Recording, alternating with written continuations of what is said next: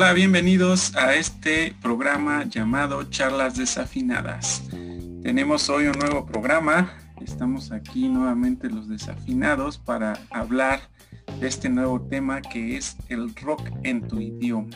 Y eh, hablaremos de este tema eh, acerca de el rock en nuestro idioma, que es justamente el español, pero muy específicamente en México, porque eh, esto lo llamaron por algún movimiento, este, inclusive de, forma industrial y demás. Pero antes de pasar de lleno a todo esto, pues quiero saludar a los desafinados. Aquí anda Alcagua, ¿cómo andas? ¿Qué onda? Un gustazo como siempre. a ver si no se escucha de fondo este, la ambientación. Las patitas de pollo con chile y limón. es un gustazo como siempre aquí con todos ustedes. Bien, bienvenido. También está el buen Pacheco. ¿Qué tal la banda? Igual muy a gusto. Este, ya hacía falta, ya teníamos un reto de no, no, estar juntos, entonces sí está muy chido que bueno que aprovechamos esta noche para desafinar un tanto sobre rock en tu idioma o el rock en, en México.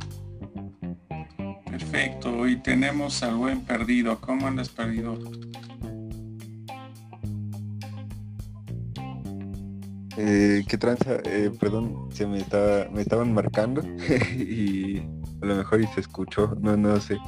Pero eh, pues nada, estamos aquí contentos por estar de nuevo con, con la banda desafinada para platicar de nuevo. Perfecto, pues aquí andamos de nuevo con esta plática ahora de rock en tu idioma.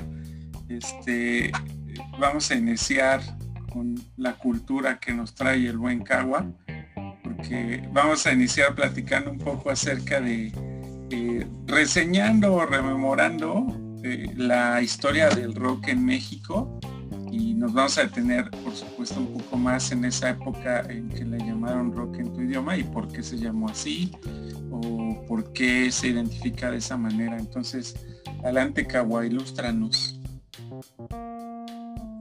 Muy bien. Pues hablar de rock en tu idioma nos referimos a que es prácticamente el género musical, pero en la lengua, digamos, en español, ¿no? Pero nos vamos a centrar un poquito más en la parte en cómo es que llegó aquí a, México y en Latinoamérica, ¿no? Cómo es que surgió ese, ese género y prácticamente este, se generó en nuestro idioma, ¿no? Ya le hemos platicado antes de que cómo es que más o menos se influenciaron este, los artistas y músicos para crear música aquí en, aquí en México al menos, este, como tal el rock, ¿no? Por ejemplo, este, una banda ya muy viejita que tenía como que esas influencias básicas del rock que ya, ya hemos platicado, ¿no? Que es este, por ejemplo, el blues, el country, el jazz y la música clásica no sé si ubican a los Xochimilcas. Es una banda, uy, ya viejita, creo que a partir de los 40 empezaron a surgir, pero ellos como que tenían esa ya influencia musical de, otros países, ¿no? Entonces digamos que ellos como que también marcaron el inicio de esa mezcla para dar como que el origen del rock, ¿no? Aunque no, no fueron como tal ellos los pioneros del rock aquí en, en México, de cierta manera ellos tuvieron las influencias de base del rock como tal, pero surgió más a partir de los años 50 y 60 con bandas clásicas este de Inglaterra, ¿no? Bandas, por ejemplo, este como los Beatles o artistas como, como Elvis Presley, Chuck Berry, Little Richard, ¿no? Que esa música la trajeron aquí, pero que muchos artistas la adaptaron al lenguaje en español, ¿no? Que ya sea, este, las traducían como tal así, este, bueno, musicalmente idénticas, o le cambiaban la letra, por ejemplo, ¿no? Estamos hablando de bandas muy conocidas, este, de rock and roll de, de esos tiempos, de los años 50, por ejemplo, los Teen Tops, ¿no? Los Locos del Ritmo, los Rebeldes del Rock, entre un montón de, de artistas así, ¿no? Que no se acuerda del Johnny Laboriel, ¿no? Wow, baby. y parando la trompa. Pero por ejemplo, ellos como que empezaron con ese, ese movimiento de la música en español pero lo retomaron de la música de Inglaterra, ¿no? Del rock como tal de Inglaterra. Entonces, eso ya lo hemos mencionado en otros programas, pero prácticamente, ellos iniciaron con ese movimiento del rock eh, en español como tal, aquí en México. De ahí de cierta manera se fue como que difundiendo en partes de, Latinoamérica, pero prácticamente casi ha sido como exponente México en, muchos ambientes, ¿no? Y musicalmente también fue como que un parteaguas México, ¿no? Pero por ejemplo, este, hay una mujer que se llama Gloria Ríos, que fue la primera que creó un, este, una canción como tal ya de rock, este, aquí en México, pero que fue más como un cover de una canción. No, no sé cómo se llama exactamente, pero en español, digamos, la que ella sacó se llama El Relojito, que ya tenía este, indicios del rock como tal, pero creo fue la primera canción como tal grabada. A partir de ahí ya empezaron a surgir todas las bandas que ya había mencionado, ¿no? Pero este, pues prácticamente así fue como llegó el rock este, aquí en nuestro país, ¿no? Y de cierta manera la adaptación a nuestro, a nuestro idioma, que es el español. No sé que usted, ustedes cómo, cómo ven esa parte, qué opinan, sabían algo. Digamos que sí, bueno, sí de repente este, en, en, esa parte de la historia siento que es un poco como cuando uno como banda empieza, ¿no? que lo que primero que haces es los covers, ¿no? Y, y haces como tus pininos haciendo covers. Creo que el origen es muy similar, como que las bandas empezaron a hacer covers de esas canciones, bien o mal hechas, pero era como eso, ¿no? Como que el inicio de, transformar la música rock en México a nuestro idioma fue eso, como crear covers en español eh, de la música de otros lugares, que ciertamente en ese entonces por eso era complicado conseguir esa música. Entonces la gente que sí tenía acceso, eh, pues realmente lo que hacía es transformarlas y, ponerlas eh, ni siquiera con tanta imaginación, ¿no? Las transformaban al español con, como dices tú, la, la letra literal como es, simplemente traducida, o eh, lo que sí me queda claro que la música era idéntica, o sea, no, no hacía ningún arreglo ni nada nada más era este eh, tocar la canción y tratar de traducirla a nuestro idioma, ¿no? Y creo que con eso ganaron, empezó a escucharse mucho porque era una novedad en nuestro país escuchar ese tipo de música y por supuesto que nuestro idioma de por sí era complicado conseguir música fuera del país y ya teniéndola acá pues supongo sugiero porque no me no, no me consta pero nadie diría en ese entonces, ah, pues ese es cover de tal banda, porque no se conocía, o sea, era como nuevo. Eh, bueno, así yo sugiero que, surgió, ¿no? Pero, y ya después este, empezaron a haber bandas eh, de canciones originales, pero ya nos dirán más adelante cómo estuvo ese show.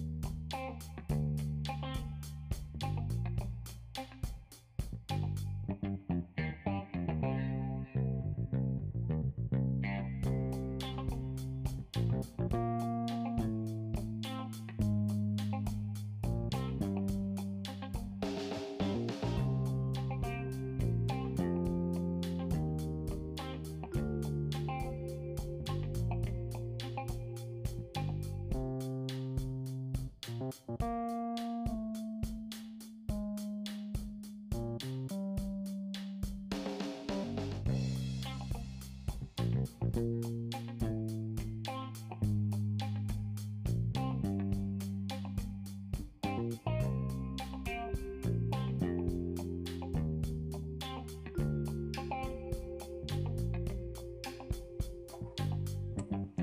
yo quiero comentar un dato curioso, eh, ahorita que dice Eric sobre la canción del relojito, como la primera que podría ser una interpretación este, mexicana del rock, tiene que ver con, también se dice que la canción de Al compás del reloj de Bill Haley, que podría ser la primera canción de netamente rock. Este, nada más que pues Bill Haley la cantaba con orquesta, al final era una orquesta, era un piano, este, eh, entonces estaba muy, es curioso que la primera canción en, inglés tiene que ver con el reloj y ahorita me cayó el tema de, que dijo Kawa que la rola del relojito, esa no la conozco, habría que ver, es buen dato Kawa. Luego lo subimos, ¿no? Yo, yo, yo este quisiera comentar igual que eh, para mí como que son tres pilares o tres momentos esenciales los que marcan así este e, el rock aquí en México. Y sí por una parte sí este tiene que ver con esto de los ochimilcas que es quienes trajeron digamos las influencias de Elvis Presley aquí a México. Y por otra parte este también eh, ah, bueno cuando e, e, esta cuestión del relojito que es la primera canción este eh, grabada aquí en México eh, y no es grabada en disco ni siquiera es grabada en un en un este en un show para la tele.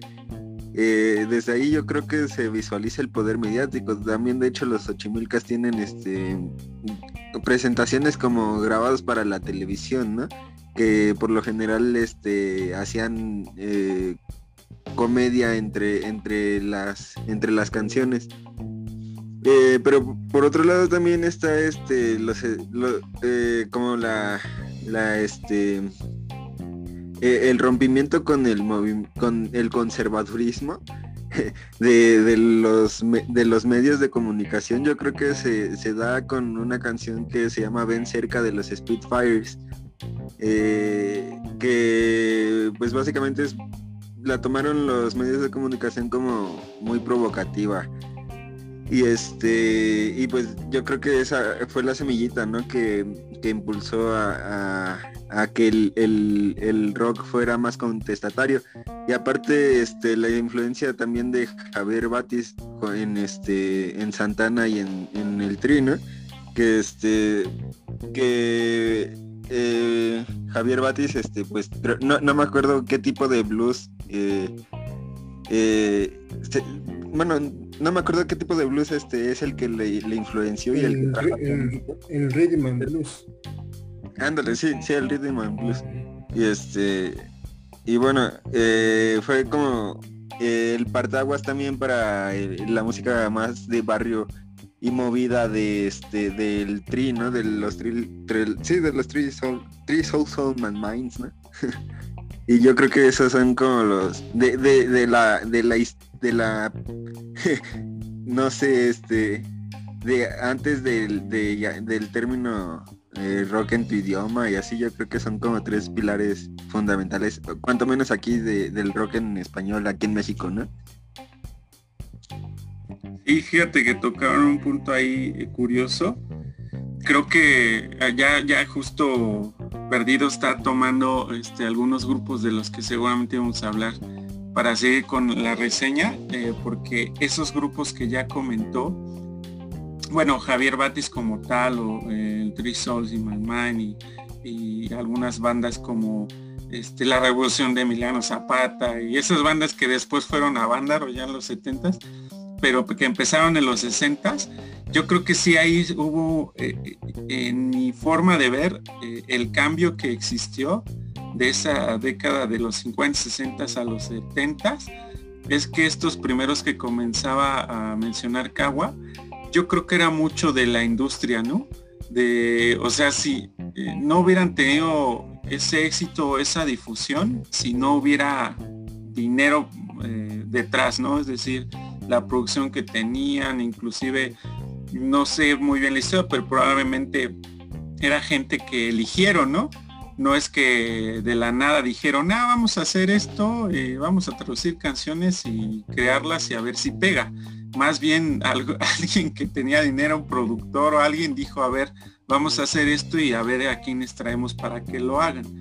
Y ya estas bandas de los 60 como Javier Batis y el Trisoul, ellos sí ya fueron de la onda de vamos a hacerlo nosotros, ¿no? No sin necesidad de tener esa producción como la tuvo Johnny Laboriel, como estaba este Alberto Vázquez, ¿no? Y esa generación del rock and roll en México. Creo que ahí fue, eh, fue un poco un parteaguas de que cambió la forma en que se estaba haciendo rock en México. Este, no sé cómo ven ustedes. Sí, de hecho este Javier Batis fue como que uno de los influenciaron mucho a que muchos artistas empezaron a crear como que sus propios este, proyectos musicales. Ya no como decías, la influencia de, artistas que pues en la época de los 50 que ya estaban pues, prácticamente predeterminados, ¿no? Para hacer música pues ya establecida de lo que se conocía ya de, lo que mencionaba, ¿no? De bandas conocidas en Inglaterra. Pero sí él fue como que ese ese este parteaguas para que muchas bandas empezaran a hacer este sus proyectos individuales, ¿no? Y ya mencionaban a Three Souls in My Mind donde toca este, este tocaba este Alex Lora, ¿no? Carlos Santana, por ejemplo, era otro otro artista que ahí se llevaba con, con ellos. Y de hecho hay un dato curioso, no sé si sea cierto. Supongo que muchos conocerán al este comentarista que se llama el Perro Bermúdez, bueno, su, su nombre, que así, bueno, que supuestamente él, por ejemplo, tocaba, o más bien no, cantaba en una banda. Banda era como de rock psicodélico, supuestamente. La banda se, llama, se llamaba Last Soul Division. Y él cantaba allí. De hecho hay este por ahí un audio en, YouTube, si lo buscan, y él canta allí. Y cuenta una anécdota, también no sé si, bueno, lo de la banda sí es cierto, pero lo que no sé si sea cierto que él mismo cuenta que en un, este, como en un bar o algo así, no sé si era un bar o un hotel o algo así, que supuestamente este, fueron a tocar, no sé quién, quién los invitó a tocar, pero que ese día que fueron a tocar, no sé si estaban allí este, la banda de los Doors, ¿no? Imagínense, y que supuestamente este canijo que conoció a Jim Morrison, el perro Bermúdez, y que ahí se echó sus tragos con él y no sé qué, y no, yo lo conocí, que no sé qué. Quién sabe si será cierto, pero imagínense. ¿no? Todo y así, ¿no? Con él. Pues sí está curioso, este, por ejemplo, mm, por ahí me acordé de, un dato, eh, no sé si todos sepan, pero eh, el sobrino de Johnny Laboriel, que ahorita no recuerdo bien su nombre, creo que es Abe, Abe Laboriel o algo así, este, es el, baterista de Paul McCartney este, en la actualidad y desde hace varios años. O sea, eh, él hace todas las giras que hace y demás. Su baterista oficial es el Abe Laboriel, creo que se llama, que es el sobrino de Johnny Laboriel. Entonces imagínate ya llegar a tocar con el ex Beatle, que en programas pasados decíamos que quizás si era un imitador, pero este, imagínate hasta dónde llega, ¿no? O sea, o inclusive el hecho de que ya mencionaste Santana, que tuvo un montón de éxito en Estados Unidos, de hecho el mexicano que estuvo en este festival de Woodstock, ¿no? En, Estados Unidos, pues fue él, ¿no? Santana, pero por ahí, pues Batis, que es prácticamente fue el maestro de Santana, ¿no? Y, y ese, ese ritmo que ahora le reconocen a Santana prácticamente era de Batis, pero pues las oportunidades no, no se les dieron igual a los dos y Santana fue el ganón, ¿no? Este, teniendo ese éxito que ahora tiene y el reconocimiento que tiene de cómo toca hoy en día la guitarra, Y creo que ya pasando un poco ya a los setentas, es donde menos bandas ah, reconocidas de rock había, justo porque empezó esa rebeldía, ¿no? Cuando cuando fue este festival de Avándaro en México, eh, pues ya había cierta rebeldía relacionada al, rock, al rock and roll en México, y, el gobierno empezó a prohibir muchas cosas. Entonces eh, no le gustaba que hubiera esa rebeldía eh, en los jóvenes principalmente, y es cuando creo que menos bandas digamos que emergieron. Probablemente había, pero como que los hoyos funky y demás y nadie tuvo como la capacidad de, sobresalir justo porque había provisión de muchas cosas. Por ahí otra anécdota es que eh, ¿por qué no vinieron los Beatles a México? Supuestamente porque eh, por eso, porque había provisión de hacer ese tipo de eventos aquí en México. Entonces, eh, supuestamente una teoría es que ¿por qué nunca vinieron para acá? Pues porque nunca los dejaron, o sea, ya no hacían este, esos eventos. O la vez que vino Queen, eh, que lo hicieron en un estadio ahí, todo rascuacho de Puebla, eh, porque no los dejaron venir a la Ciudad de México justo por lo mismo. Entonces esa época sí fue muy dura en la parte del rock eh, en, México porque había muchas prohibiciones y, difícil reconocer una banda mexicana que haya surgido en esa época justo porque no querían que, que emergiera, ¿no? Este, ninguna, eh, algo relacionado con el rock. De hecho me acordé de un meme de ese de, de Queen que según vino a México porque hay como que fotos de que estuvieron aquí y tienen su sombrero de clásico, ¿no? Mexicano. y este está el Freddie Mercury, ¿no? Pero pues lo ubicamos con el bigote acá así y pues se ve bien raro con sombrero, ¿no? Y se parece a este Emiliano Zapata, hasta dice el meme supuestamente. ¿A qué edad te enteraste que Emiliano Zapata cantaba en Queen? se parece un montón, bien cañón. Sí, seguramente, con ese bigotazo que traía. Sí, pero, precisamente Sí, precisamente ahí es en donde se hace más agudo esta cuestión de, los dos rocks que se tocaban en México. Se hace más agudo porque, pues, eh, comercialmente, el que eh, los rebeldes del rock, todos los, grandes este, rockeros. Eh, este, incluso, pues sí, este, Angélica María, ¿no? También una, una mujer cantando rock. Este, pero por el otro lado hay efectivamente el otro rock, el que la revolución de Emiliano Zapata, este, precisamente creando esa rola icónica del Nasty Sex, ¿no? que esa es una interpretación que le ha dado la vuelta al mundo más allá de popotitos y esto, porque esta sí era una creación original y se oye bien potente. Yo, este, yo cuando la escuché, precisamente sabía que, o sea, pensaba que estaban a la altura de, no sé, de, los grupos de, este, gabachos, ¿no? Pero no, eran, son músicos mexicanos y la rola está reconocida como una de, las rolas más, este, más influyentes en, por expertos como la, eh, como la revista Rolling Stone, la, sí la consideran esa canción. Y esos grupos son los que no se veían en la televisión. De repente hay algunas películas que te tocaban el, tema de lo psicodélico, ¿no?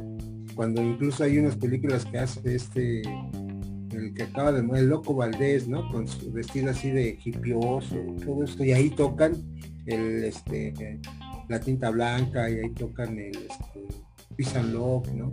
Los que fueron precisamente liderando este, el, concierto de, de, este, de Avándaro. Pero fíjate, muy por el contrario del concierto de Woodstock, que al final fue una un, símil que hicieron aquí en, región 4, diríamos.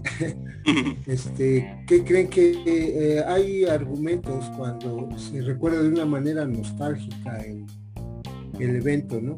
Pero por otro, los que están completamente enterados, este, decimos que le hizo muchísimo daño al rock ese evento, porque de principio, como ya después este, se vio, ¿qué cree que lo, quién, organizó ese, ese evento que parecería como contestatario y todo? No, lo, organizaron los jóvenes que estaban bien inmiscuidos en Televisa. Eh, Luis de Llanoca fue uno de los principales organizadores. Entonces, al final se les sale de control precisamente por el nivel de, las agrupaciones que fueron a tocar porque no eran este, los que estaban eh, con los jóvenes de buenas maneras, entre comillados, cantando este, pólvora. Eh, estaban, este, estaban los jóvenes que cantaban en, las, eh, pues sí, en los círculos de miseria, este, Mari, Mari Marihuana. Entonces sí eran temas mucho, muy fuertes a la época. Y después de ese concierto, este, que fue en el 71, toda la década de los 70 efectivamente para el rock fue, muy, muy difícil porque lo cerraron, no había y entonces era completamente underground y por abajo en la subcultura.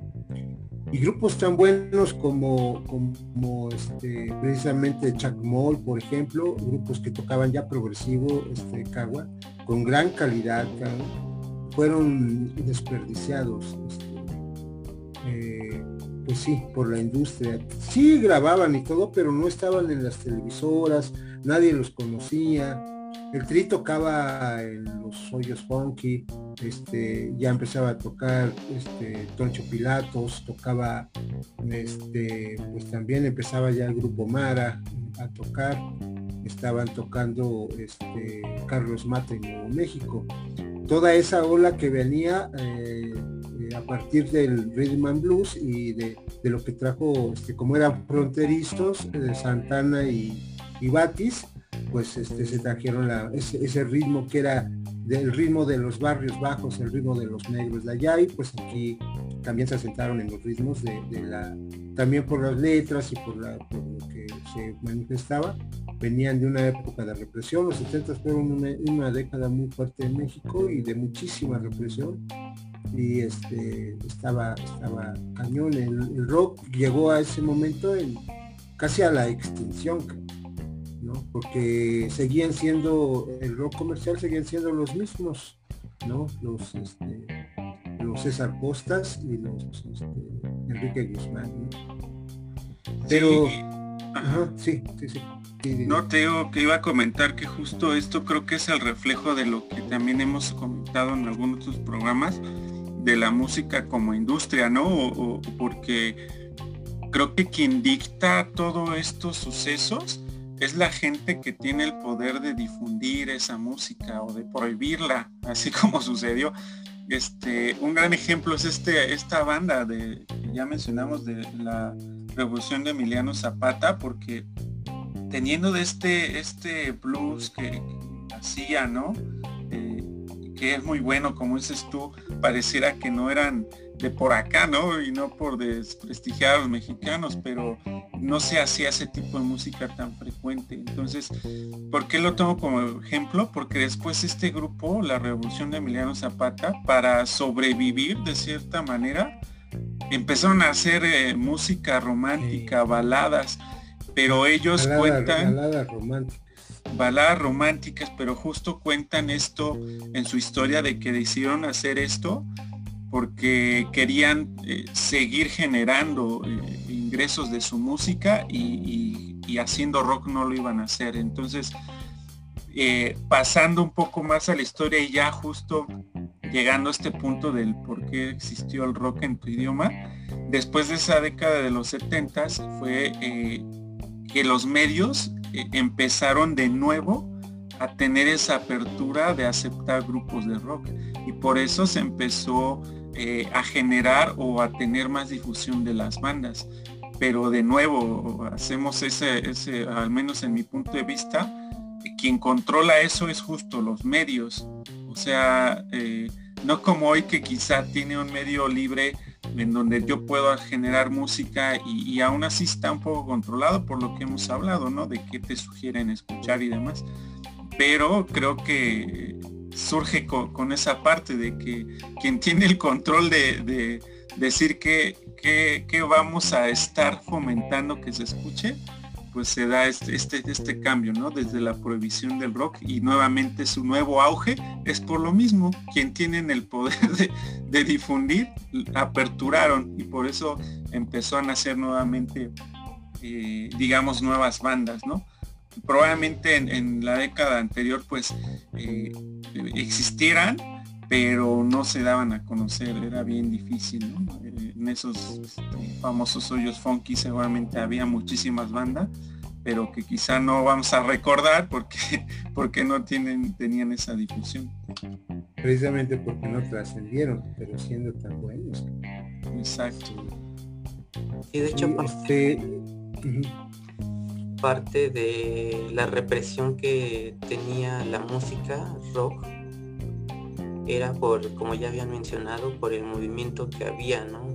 Y recuerdo que, que se hizo este festival de la Barándaro, que ya lo habían mencionado también, que digamos que el gobierno pensaba que por ese movimiento, ante ellos teniendo el control de los medios, pensaban que iba a existir algún golpe de Estado a través de los jóvenes que estaban generando como que ese movimiento liberal entonces a partir de ahí empezaron a, censurar este, la música, ¿no?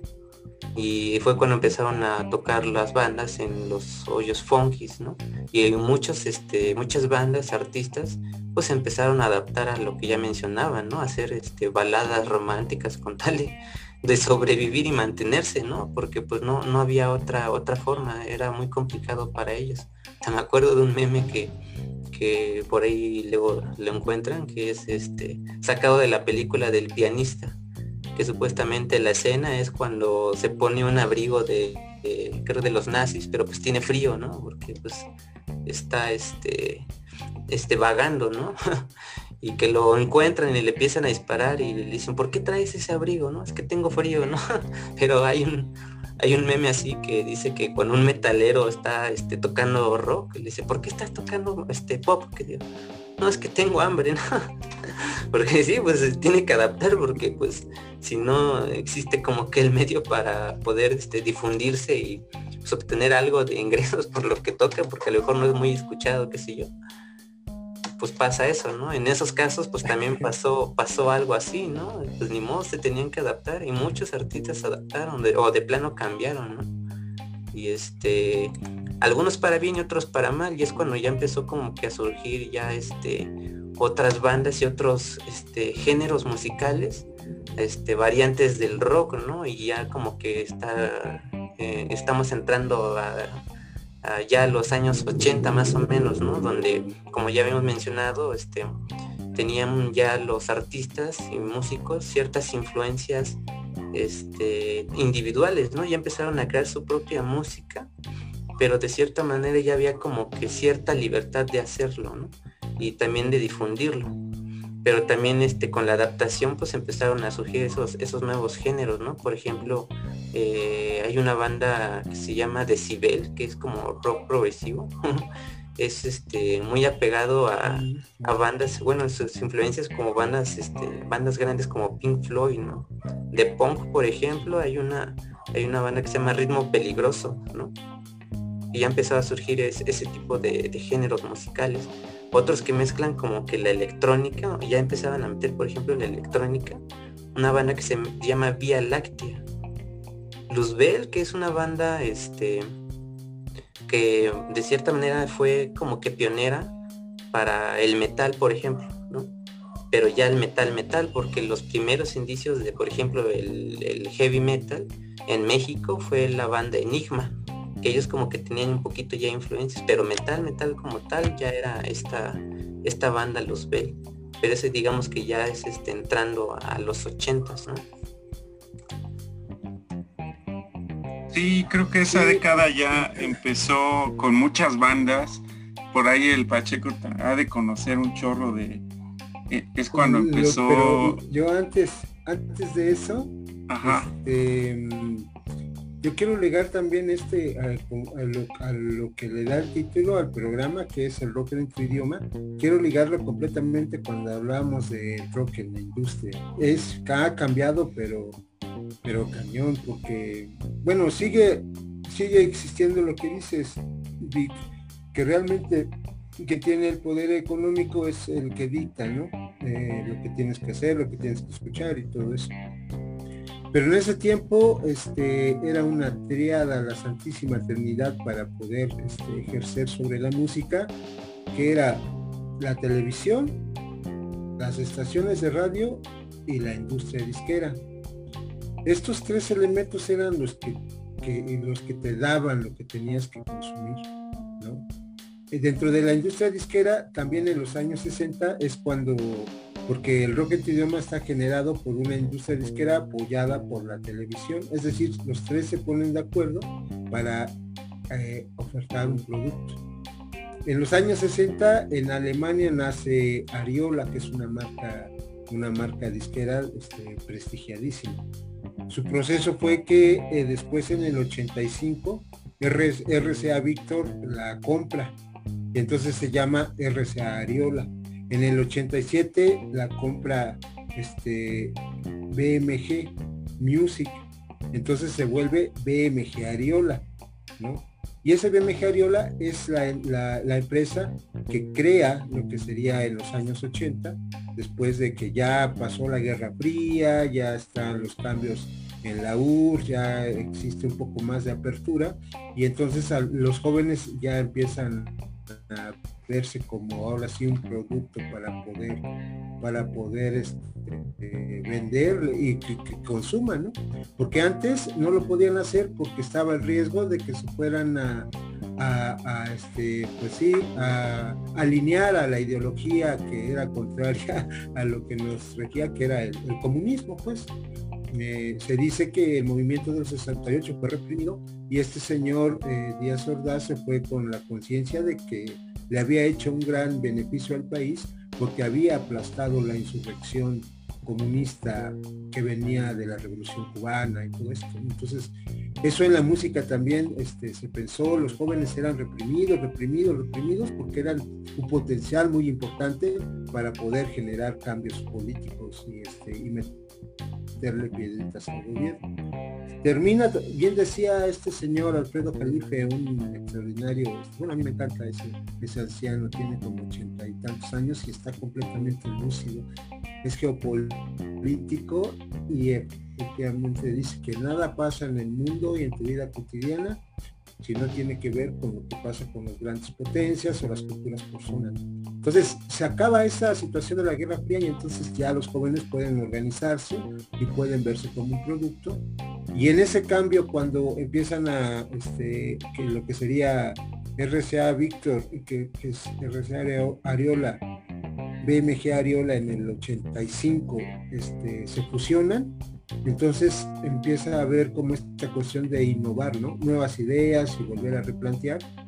Y entonces este, surge en España la idea de, este, de conjuntar estos rocks que ya se estaban haciendo, generando en, este, en el mundo no comercial de cada país. Porque si ven, si ven este, los grupos que aparecen a partir del 87 del, primer disco que se llama Rock en tu idioma, son bandas que eran, estaban trabajando en la subcultura con muchísima calidad, pero no eran las, este, las que tenían. Yo me acuerdo que era muy chingón que, por ejemplo, Santa Sabina, la íbamos a ver a tocar allá filosofía y letras, y éramos 20, 20, 25 personas y disfrutando, no manches, extasiados de la calidad musical de sus caminos. Y ya después llegan un salto tan importante, pero ¿por qué? Porque se agarran calidad y empiezan a meter este. Pero eso estamos hablando ya como a mitad, a mitad, este, un poco más después de, la década de los 80. Pero sí, en ese momento, este, otra vez, otra vez, ¿qué crees que, por ejemplo, Caifanes Caifanes trabajaban con, trabajaban en Televisa, eran, eh, eh, hacían, se subían al escenario en el playback, se subían supuestamente a tocar, este, no sé, con Luis Miguel, por ejemplo, estaba tocando él y la banda que supuestamente ejercía eran esos güeyes, la insólita, la insólita, ¿cómo se llamaban? ¿Cómo se llamaban? Imágenes de Aurora, ¿no? Entonces, ellos estaban siempre bien completamente ligados a Televisa. Eh, estos productores, la esposa de el esposo de Kenny y los eléctricos era un productor de Televisa. Entonces, igual ahí también y empiezan a llegar bandas, las mismas bandas que venían del barrio. Por ejemplo, me acuerdo una anécdota que, contaba el Charlie Montana cuando llegaba a los grupos de, Culebra y todos esos sellos que empezaron a, a, absorber bandas de Guadalajara, de Monterrey, de aquí. Este, pero al final seguían siendo los que ya estaban involucrados en esta clase media alta de la música. Y la banda, la banda, siempre le han hecho feo. Decía que llegaban y les pasaban la charola con bocadillos. A todos ahí estaban pues, los tepanes, el sabor, entonces güeyes ahí pues, comiendo. Y pasa donde estaba el, el Mara, y, los, y les daban la vuelta. y les daban ni agua ni nada, Entonces, este, ahí es en donde empieza a ver como una, y yo no sé, eh, yo no sé si no hubiera, si, si, si Chela Lora no hubiera sido manager de, este, de este, el hijo del Alex, a lo mejor Alex hubiera tirado por la borda todo eso, todo ese éxito comercial que después vino a partir de su cambio que dejó Three Souls in Más, compas que dijeron, ¿sabes qué son manos para mí? Son decisiones que se pagan. Igual lo mismo le pasó a Batis. Batis no quiso ir a entre dos cosas, entre el ego, no quiso ir a Vándaro y ve, es un gran músico que no está para nada reconocido. ¿Por qué? Porque ha tomado también decisiones equivocadas. Pero bueno, equivocadas o no, ya dependerá de cada quien. Eh, los compas de, de Three Souls in My Mind, este, eh, este, ¿cómo se llama? Eh, Mancera y estas gentes que no quisieron hacerle el juego, pues porque pues, llegó la domadora de Chela Lora y dijo, pues estas son las reglas, porque la industria ya se abrió. Y ellos dijeron, no, pues, y velos este, siguen batallando muchísimo. Los conocedores eh, le dan su crédito, pero, pero en general la gente no los conoce, siendo que son pilares importantísimos de lo que es el rock. Y nos quedamos con la imagen de, este, los caipanes, de este, pues, todo lo que sería los grupos extranjeros que hicieron y los enemigos del silencio, que son argentinos, creo, Esos, este, y son los que después tomaron, tomaron Sí, ya en esa época empezaron a llegar muchas bandas extranjeras, pero ya en, idioma español, este, desde España o desde Sudamérica, sobre todo de Argentina, pues quién no recuerda a Soda Stereo, por ejemplo, o a los héroes del silencio, inclusive hasta los hombres G, ¿no? Por ejemplo, ¿no? Que venían de España, este, y muchas bandas que empezaron a llegar como los Enanitos Verdes y algunas otras. Y en México lo que recuerdo es que justo había un sello musical que decidieron ponerla así, ¿no? Rock en tu idioma y lo que hacían era hacer estos discos como de recopilación de varias bandas con ese sello que se llama rock en tu idioma. Entonces metían a bandas tanto extranjeras eh, como mexicanas con las, los hits o, las canciones más reconocidas de cada una y hacían esas recopilaciones y es así como se empezaban a conocer a más porque este sello y esta industria discográfica eh, es el que tenía como un poco más de eh, digamos de poder difundir la música y es como se empezaron a conocer muchas bandas, aunque aunque existía la banda Bostic y el Aragán y el Textes por un lado en el rock urbano que no eran tan famosos, este, ahí está eh, Mara y este Charlie Montana y demás. Si tú le preguntas a la gente que quizá no, no se mete a indagar un poco más y le preguntas del rock eh, en español, te dirá seguramente la mayoría esas bandas que estaban en ese sello.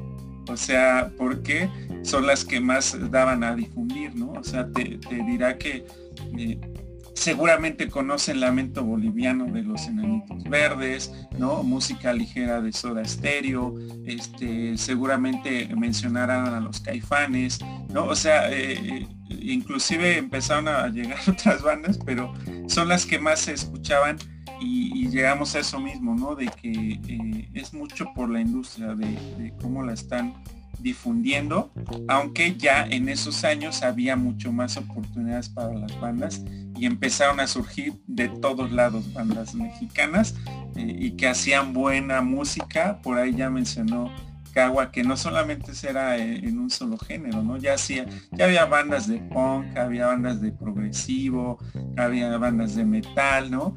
Este, hasta de, eh, ya, ya llegando más a los 90 hasta de grunge y de otras cosas. Me, acuerdo mucho de, de, bandas como La Castañeda, este, ya mencionaron a Decibel, este, una que se llamaba Puya, El Resorte, o sea, empezaron a hacer ya una distribución de géneros con este tipo de sellos como el rock en tu idioma y entonces empezó a difundir mucha más la música. Entonces queríamos llegar justo con toda esta historia a este punto en donde, en donde ya conocemos a mucho más, eh, digamos, música en español, mucho más eh, rock en español.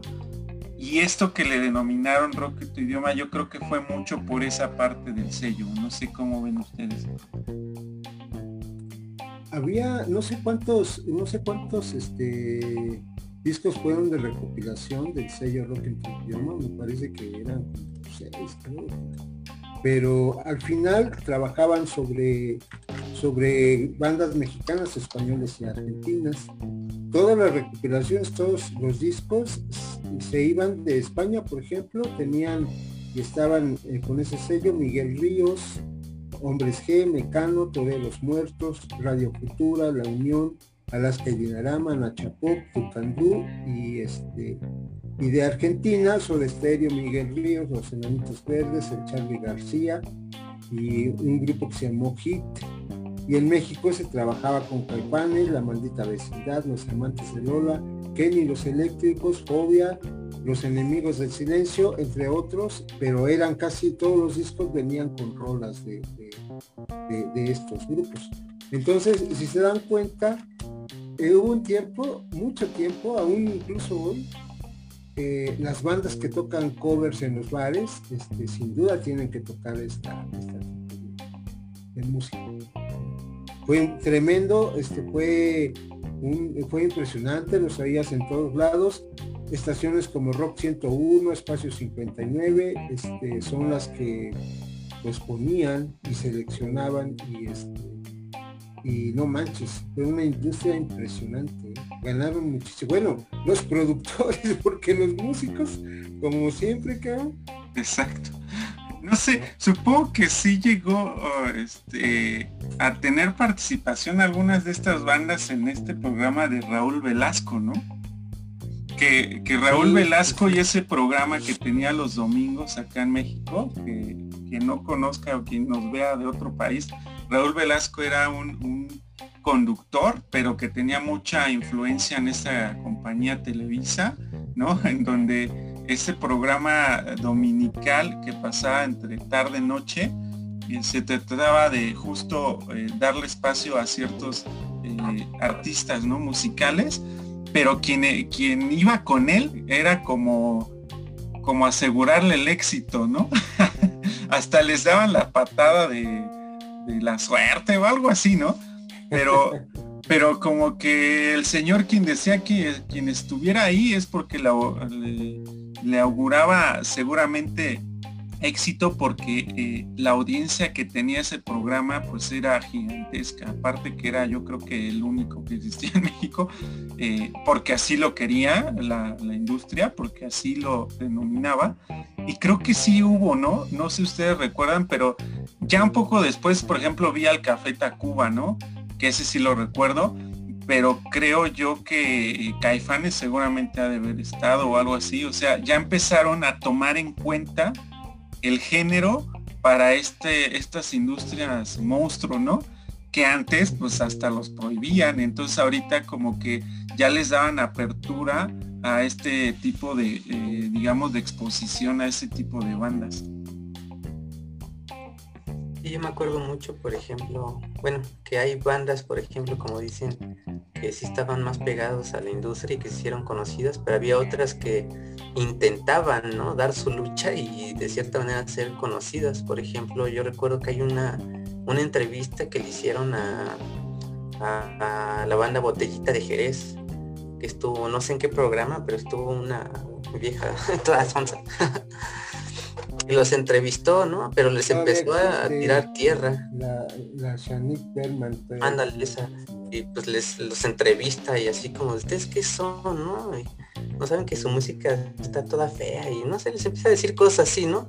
Y ellos en vez de tomarlo así como de, híjole, nos están regañando, nos están criticando, pues ellos como locos, ¿no? Hacían caras así en la cámara y pues les valía, ¿no?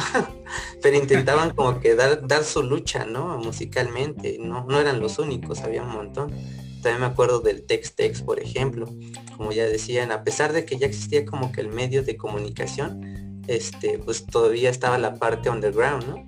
Donde, como ya mencionaba, siempre ha existido, siempre ha existido y precisamente esa, ese underground, esa fuera del sistema, fuera de la industria, siempre ha existido y precisamente Voltaire Takers eh, tienen una, una cuestión muy representativa de hecho porque estuvieron manejando y fueron los creadores del famoso foro Rocotitlán en esas épocas precisamente. Entonces, en la tele y todo estaba en este, sobre estéreo y todo, y por abajo estaba tocando Real de 14, en plan estaba tocando Real de 14, estaba tocando Tex-Tex, estaban tocando este, las ultrasónicas, este, ah, no se fue en, los 90 ya en el, en el viejo.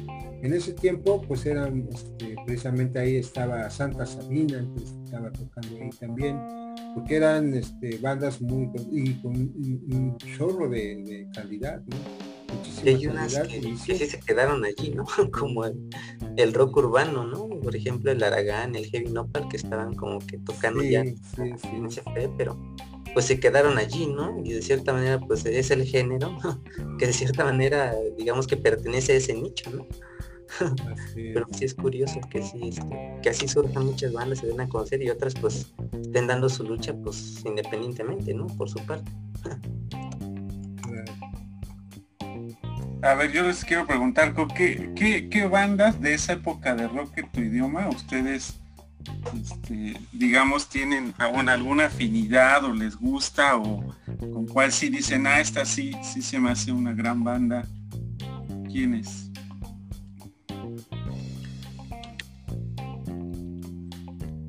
O ninguna. No, sí, yo de manera personal, este Miguel Ríos, por ejemplo, que incluso él ya estaba completamente consolidado y no participó mucho, pero este, pero era pues ya todos los rockeros españoles que llegaron, este, hablaban, ya tenían a Miguel Ríos como un hijo del rock. Y para mí, pues esa, esa, esa fue ¿Y qué te crees que también por lo mismo de, de, trabajo discográfico, este, eh, pues no, si acaso los toreros muertos, este, porque ni siquiera Soda Stereo es su trabajo es muy poco, según yo, no sé, son pocos discos, no lo sé, este, son como por temas, ¿no? Creo.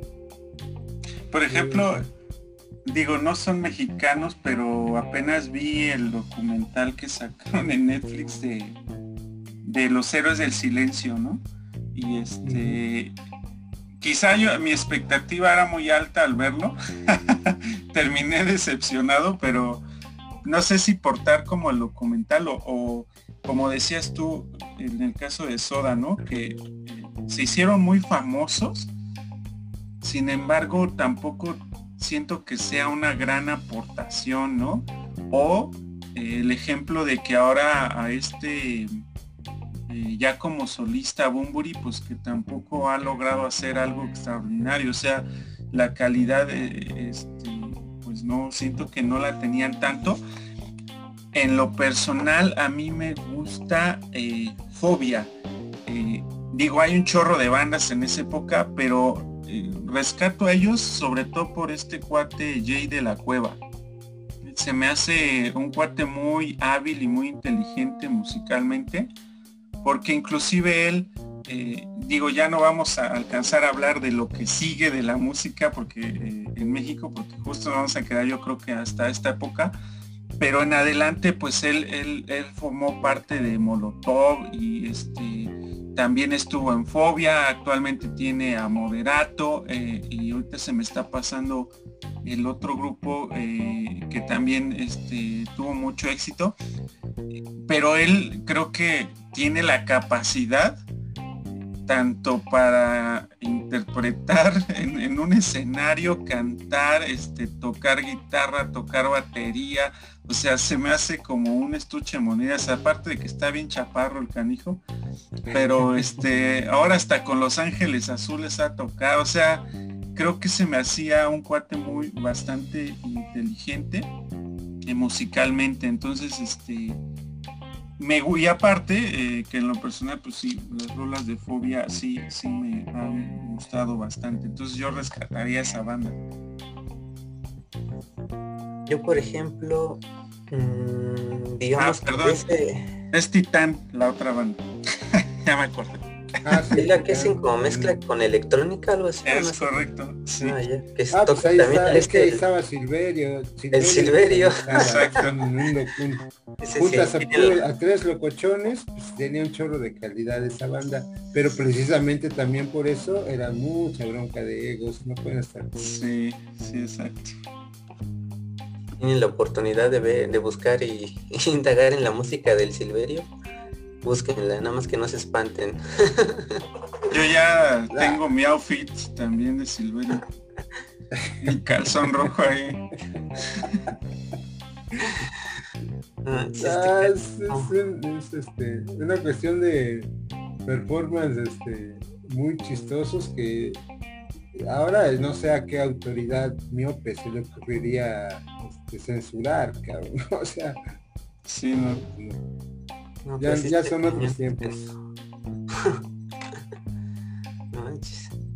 Yo por ejemplo del movimiento de rock en tu idioma, este me gusta la música que hace este Gustavo Cerati, pero como él músico nada más, no en su banda, Soda Stereo. Me gusta mucho el trabajo que hace él, se me hace un muy buen músico. Rescataría a él como tal. Este, los héroes del silencio, pues sí, como banda, pero no se me hacen como que mega guau, ¿no? Otros los idolatran, Caifanes, por ejemplo, sí, sí me gusta mucho. Se me hacen una, una muy buena banda mexicana. Como dice aquí Big, este Fobia sí me gusta. Pero me gusta muy en específico un disco de ellos que se llama Rosa Venus. Ese lo escucharía de principio a fin un montón de veces. Ese sí lo pondría si fuera en la carretera este de viaje así lo pondría y lo escucharía de principio a fin ese también lo rescataría. A mí yo voy a ver ese disco pero nada más por el nombre de Rosa Venus porque me recuerda al jabón chiquito el jabón chiquito. Sí, ellos pero fíjate algunos, no, algunos no sabrán de lo que estamos hablando. Sí no ya los, los las generaciones este, más recientes creo que no tanto. y otra banda que sí me gusta mucho, que de cierta manera ya no perteneció a, digamos, a la disquera, pero que sí sigue siendo parte de, del rock en, nuestro idioma, es Café Tacuba. Ese sí es una de, mis bandas favoritas del rock aquí en México. Creo que lo que hacen se me hace se me hace muy increíble lo que hacen, esa mezcla del folk, el rock. Eh, en fin. Café Tacuba, su calidad este, va más allá de que si tuvieron alguna participación con, la, este, con el negocio de rock en tu idioma, igual también está Santa Sabina, eh, igual también Maldita Vecindad, que eran los que tocaban en, en, este, muy frecuentemente. Entonces, fíjate, eso pasa, Vic, este, eh, bueno, desafinados, que nombramos muchas bandas, pero la verdad es que no, no, no, no, no. Eh, los que sobresalieron y llegaron al punto de los noventas, incluso ahora están completamente consolidadas en la historia musical de rock en México, no estaban ahí, pero nada que ver. O sea, la gran mayoría era una cuestión mediática, de pose, este, fobia sí está chido y le doy mérito también porque sabes por qué porque ponían a Rodman a este muchacho que era este no me acuerdo de los pero que era un completo galán este tipo inexcess y les daban como ese juego no entonces este mm, era lo único que que por lo que este en todo caso podría demeritar en cuanto a su difusión. Pero no, la verdad su calidad musical sí, sí, sí, sí la tiene, pero este, pero la verdad si lo pones a los grandes monstruos que surgieron después como, eh, como Capeta Cuba Cagua, no, pues es que estos son otra cosa, esos son otra cosa. Fíjate, para mí se me hace una gran influencia Capeta Cuba. a mí me marcó mucho mi, mi adolescencia Café Tacuba, ¿no? Musicalmente se me... Disco de R. Ese disco en especial se me hace una gran influencia. Si yo llegase a hacer realmente música independiente, me basaría mucho en ese disco, en el re. Se me hace una, una gran influencia. Sí me gustaría hacer algo así folclórico, algo más este artístico, basándome, por ejemplo, en ese, en ese disco. Es un, para mí es un discazo. debería estar dentro de, de los discos o del el playlist de todas las personas, para mi punto de vista, al igual que podrían decir el, no sé, de Dark Side of the Moon, ¿no? De, de Pink Floyd, que lo tienes que escuchar porque lo tienes que escuchar, ¿no? Porque es algo cultural, ¿no? Casi casi. No, a mí sí se me hace muy, muy padre ese disco, sí lo recomiendo muchísimo, el disco re, muy bueno. Pero el perdido no nos ha dicho nada. ¿Tú qué, qué bandas escuchabas de esa, de esa época, o que escuchas, seguimos escuchándolas. Es que la brecha generacional es mucha. Pero no tanta, ¿no? ¿Cómo? Perdón. ¿Qué, ¿Qué bandas te escuchas? Eh, pues no, no, no, no me había dormido, estaba este, haciendo otras cosas acá en mi cuarto y no, no, no, no, no escuché muy bien, pero este, bueno, de las bandas que, que, que e, es que realmente casi no escucho, ahorita que lo pienso, no, no escucho mucho rock en español y tampoco por, por el tipo de rock que es, no, no, no solo eso, sino que como que no, no, no es mi estilo de música de, en el rock. O sea, este prefiero eh, no sé, ritmos más pesados como el thrash metal eh, que, que, escuchar este eh, bueno, es que en realidad también sí escucho mucha música muy calmada. Pero y la que escucho en español sí no, no son de bandas de este de los ochentas. Eh, si acaso eh, podría nombrar a Héroes del Silencio y Caifanes porque pues al final de cuentas son como, como referentes y este y pues algunas canciones de ellos sí, sí me gustan. Eh, y también por la influencia que tienen algunos de ellos de, de Cure y todas estas bandas, ¿no? y más que nada por eso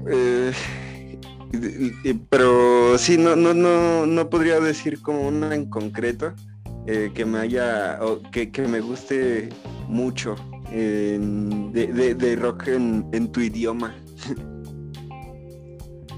Sí, fíjense que como es toda la influencia eh, de los medios, que había ya bandas en español de otros géneros que son bastante buenas, pero eh, hoy en día ni siquiera las recordamos tanto, ¿no? Como puede ser en México. ahorita me acordé porque dijo perdido de trash y demás. Esta banda llamada Trans Metal, ¿no? Donde es música ya como trash metal, o sea, ya, hacen metal. Este, y creo que a, a Luzbel sí, lo, sí los mencionamos, pero hay bandas de otros países como Animal, que también tienen este tipo de, música metal o inclusive de, España recuerdo a Los Ángeles del Infierno, ¿no? Que también este, eh, creo que ellos son desde antes de los ochentas, entonces ya había música en, ese, en el idioma español de otros géneros eh, que justo como no tienen esa forma de, estar eh, digamos, fomentando que los escuchen o las industrias grandes pues no los toman en cuenta. Entonces, son grandes, grandes músicos, grandes bandas, pero que en esta, para esas épocas realmente no se escuchaban tanto, o al menos en México siguen sin reconocerse eh, de manera, eh, digamos, eufórica como fueron los demás. Ya hemos hablado de Mago de Oz, por ejemplo, que es una gran banda también en español. Rata Blanca en, en- en Argentina, ¿no?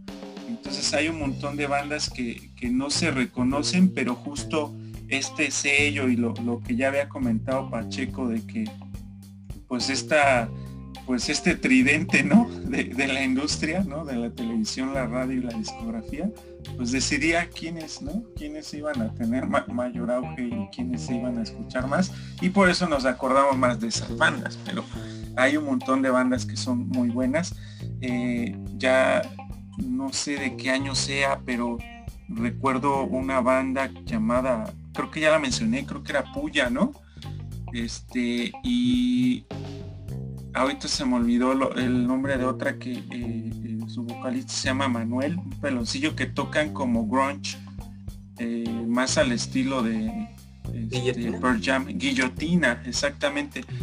Este, muy buena banda de un género que en México no se hace tanto, por ejemplo, ¿no? Pero ese ya fue el salto que, fue en los noventas. Sí, ya fue después.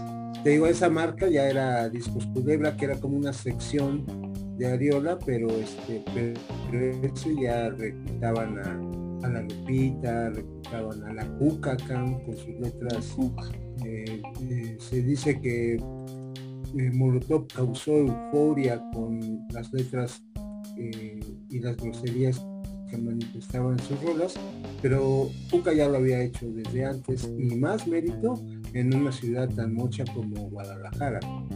Y el disco de precisamente Cuca, la, la invasión de los latinos, que es su primer disco, viene la del mamón de la pistola, el hijo del lechero y, y qué chingados es la vida, es decir, ahí, ahí empieza a ver, y eso ya los grababan, una, una industria que empezó a abrirse más y ya grababan a Molotov. Eh, eh, pero eso ya es una, un rescate de la música más chingón y, y vamos evolucionando efectivamente después de los noventas.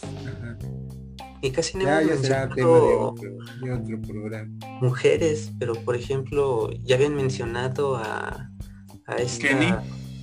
Ah, por ejemplo, Kenny de los eléctricos, O a Rita, ¿no? De eh, Rita Isabel. Guerrero, o quién habían mencionado antes de este de rock and roll, la, se me olvidó su nombre, Angélica María. Angélica Angélica María, María. este, ya pues a partir de los noventas y así, pues por ejemplo Eli Guerra o Julieta Venegas, ¿no? También Natalia Lafourcade. Ya después como Antes que tuvo, nos- antes tuvo Cecilia Toussaint, Cecilia Ah. Toussaint. En el, en el mero hoyo punk. Tesorito, Ya después también se industrializó, pues, pero La tesorito con... Amanda. Y bueno, en la Amanda cuestión de metal está Gloria, está Gloria Marín, este, eh, grandes cantantes de a, a- creo que se llamaba su, su grupo de, de metal, pero ya fueron como a finales de los 90, a principios de los 2000. este. Sí, hay- cuando tratemos el tema de, de las mujeres en el rock, este, van a salir todas estas guerreras que no son reconocidas. Nadie las Como. Alejandra Guzmán, ¿no? Bueno. La plaga. ¿no cuenta? Ah, va a ser buen tema ese también. Hacer el amor con ocho, pues era rebelde. Gloria Trevi, un rebelde. Va, Ah, pues vamos, vamos cerrando ah, ahorita porque ya nos queremos seguir a la otra década, entonces Sí, es que la otra década está bien chida. sí, ya la siguiente década en el rock es, Que es es- de hecho la que te, la que les tocó este, Exacto. privilegiados porque tienen a mí la verdad es que me causa mucha añoranza esa época por la etapa que me tocó vivir, la adolescencia. Y entonces hay, por ejemplo, Kumbala, cabrón, puta, te llena de recuerdos en el soundtrack de la vida y empiezas a recordar situaciones y te empieza a recordar aquella dama que conociste en tal lugar y que con la rola la bailar. No, no, no, o sea, se vuelve una, una concepción de este, que a ustedes pasará con, con este Aquí que por ejemplo la de puto, pues yo creo que era,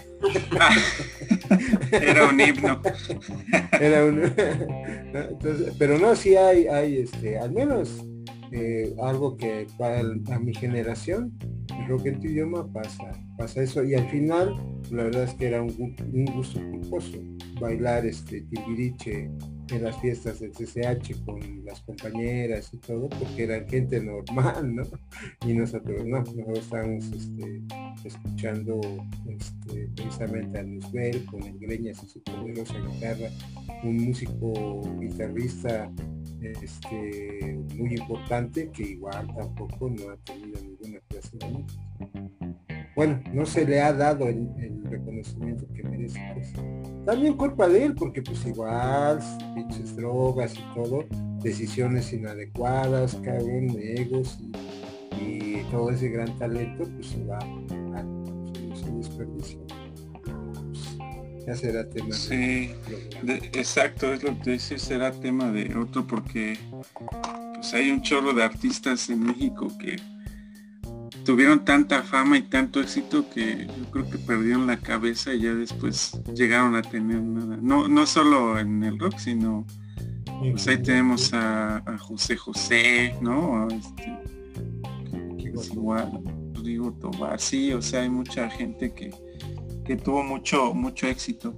Este, pues ya después sugeriríamos algunos programas como para meter al Acapulco Tropical y al Mickey Laure y cosas así, ¿no? ¿Cómo ven? Pues sí, terminaríamos con este con Amanditita con su anarcocumbia, ¿no? Sí, exacto. Ya lo armaremos entonces. Va, pues chido. Este, hasta aquí vamos a dejar el programa. Recuerden las, redes sociales. Estamos como charlas desafinadas. Nos pueden ver y escuchar en, en YouTube. También escuchar en Spotify, en Apple Podcast, en Google Podcast y todo lo de podcast ahí intentaremos estar, ¿vale? Entonces, este, para que nos sigan, eh, todo lo que dicen aquí casi no lo mencionamos, pero ya saben lo de suscribirse, compartir, que le den like, esas cosas. Ahí, ya saben ustedes, es gratis todo, entonces ustedes denle, ustedes puchenle ahí. Va, pues muchas gracias desafinados por este tema, nos quedamos picados, pero ya, ya armaremos otro con las siguientes décadas porque se pone más bueno el, rock en español en las siguientes décadas. Bien, entonces pues muchas gracias, nos seguimos escuchando en la siguiente emisión de este programa y pues no queda más que despedirnos y desearles que la pasen chido. Cuídense. Nos escuchamos en la siguiente. Bye.